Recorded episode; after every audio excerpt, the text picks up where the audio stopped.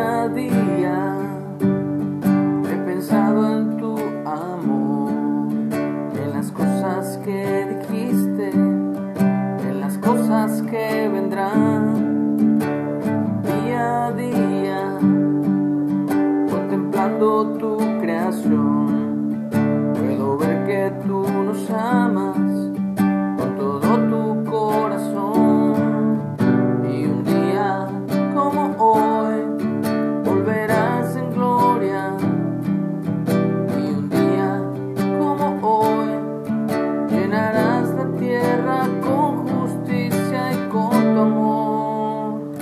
Y es que tu amor me envuelve, es que tu amor me levanta, es que tu amor, Señor, me da seguridad. Y es que tu amor me abraza, es que tu amor me da calma, es que tu amor, Señor Jesús, me hace cantar. Hola, muy buenos días. Gracias a Dios por un día más, por un cielo azul. Ya los nubarrones se han alejado, ha quedado un aire fresco, un viento bastante agradable y damos gracias a Dios por la vida que Él nos da, el poder sentir, el poder oler, el poder pensar todo lo que tenemos en este cuerpo que Él ha creado para que existamos. Estamos en la lectura de Mateo 26, aún está bastante largo este capítulo. Vamos al versículo 47 y el título para hoy es Arresto de Jesús. Mientras todavía hablaba, vino Judas, uno de los doce, y con él mucha gente con espadas y palos de parte de los principales sacerdotes y de los ancianos del pueblo. Y el que le entregaba les había dado señal, es decir, Judas les había dado señal diciendo, al que yo bese, ese es, prendedle, prendan. Y enseguida se acercó a Jesús y dijo, salve maestro, y le besó. Y Jesús le dijo, amigo, ¿a qué vienes? Entonces se acercaron y echaron mano a Jesús y le prendieron. Hay referencia en Marcos 14, Lucas 22 y Juan 18, donde Jesús le dice, con un beso entregas al Hijo del Hombre. Pero uno de los que estaban con Jesús, extendiendo la mano, sacó su espada e hiriendo a un siervo del sumo sacerdote, le quitó la oreja. Eh, igual en esos en esas referencias que acabo de dar, en una de ellas dice hasta el nombre de el discípulo que eh, sacó la espada, fue Pedro, hasta el nombre mencionan del siervo del sumo sacerdote llamado Malco. Entonces Jesús le dijo, vuelve tu espada a su lugar, porque todos los que tomen espada, a espada perecerán. De ahí también sale el dicho, el que a hierro mata, a hierro muere. Muchos dichos están basados obviamente en la palabra de Dios. ¿Acaso piensas, dice, que no puedo ahora orar a mi Padre que Él me daría más de doce legiones de ángeles? Pero ¿cómo entonces se cumplirán las escrituras? Que, que, es necesario que así suceda. En aquella hora Jesús dijo a la gente, como contra un ladrón habéis salido con espadas y con palos para prenderme. Cada día me sentaba con ustedes enseñando en el templo y no me prendiste. Mas todo esto sucede para que se cumplan las escrituras de los profetas. Entonces todos los discípulos, dejándole, todos los discípulos, dejándole, huyeron. Comienzo con el final. En la vida hay momentos que se nos presentan adversidades, que se nos presentan confrontaciones, que se nos presentan realidades que para nosotros eran simplemente ficción. Ahorita estaba escuchando precisamente un audio sobre la cuarta revolución industrial y tecnológica del Foro Económico Mundial y hablan precisamente de lo que muchos tildan a, a todos los que pues extendemos esta información hoy día, tildan a uno de conspiranoico. Pero bueno, ha sido un, una palabra que se usa cuando se ignora de lo que se habla.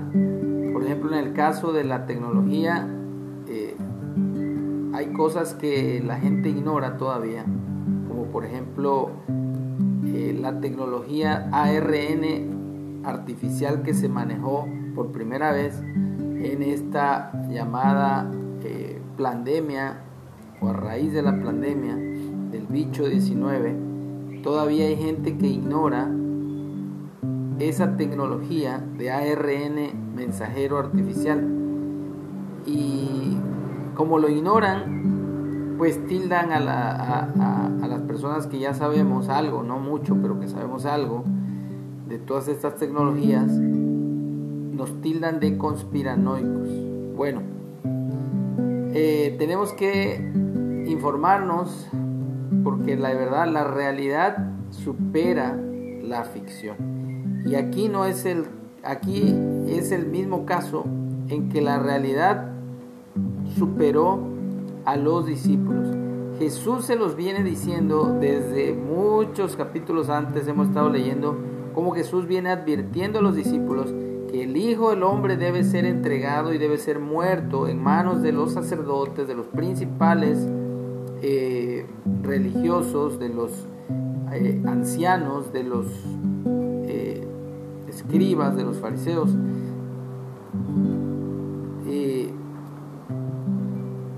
Muerto, y debe ser muerto, pero va a resucitar al tercer día.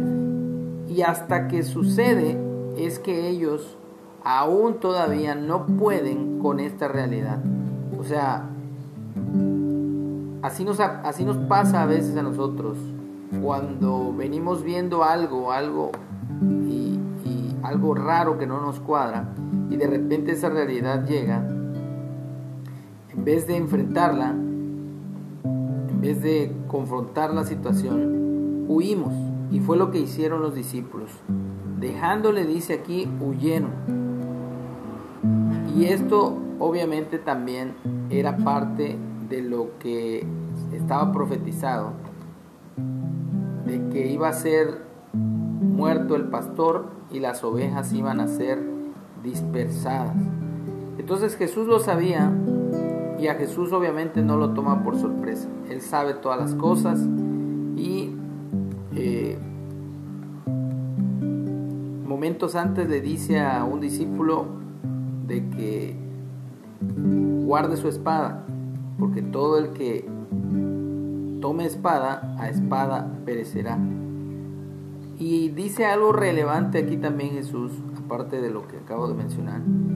Dice, ¿acaso, no piensas, ¿acaso piensas que no puedo pedirle ahora a mi Padre y que Él me daría más de 12 legiones de ángeles? Pero ¿cómo se cumpliría entonces las escrituras? Entonces Jesús podía hacer uso de, ese, de esa autoridad que Él tiene delante del Padre Celestial y podía pedir hasta 12 legiones de ángeles, si un solo ángel mató a más de, si no mal recuerdo, eh, 20 mil, 30 mil soldados, imagínense ahora 12 legiones. Si no mal recuerdo también una legión está constituida por 100 eh, soldados, si no mal recuerdo. Nada más que fueran 100, imagínense ¿Cuántas, cuántos ángeles estás hablando de 12 legiones? Entonces, más de mil, más de mil ángeles. Eso es lo que recuerdo, pues, que son más de 100 eh, personas, una legión. Em, entonces, pero lo, lo trascendente aquí es que Jesús dice, pero ¿cómo se, ¿cómo se cumplirían las escrituras? Porque es necesario que así suceda. Entonces, Dios tiene un plan en nuestras vidas. Dice la Biblia que a los que amamos a Dios, todas las cosas nos ayudan a bien, conforme al propósito por el cual hemos sido llamados. Y a pesar de la situación que vivamos, debemos tener la confianza en ese plan maravilloso que Dios tiene. Así que confiemos en Él en el día a día, confiemos en Él en su palabra, dejemos que Él sea el que vaya acomodando todo en nuestra vida. No nos desesperemos por nada, Jesús viene pronto, su amor es el que nos debe guiar en todo tiempo. Y es que tu amor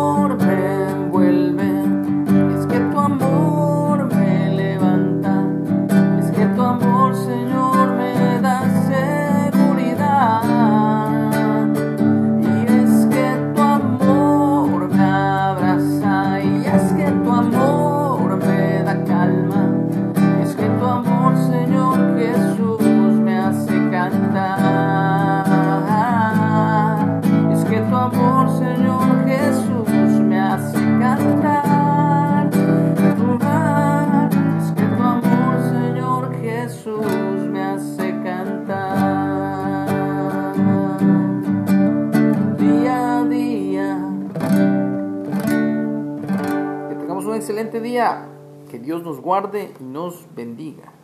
Amén.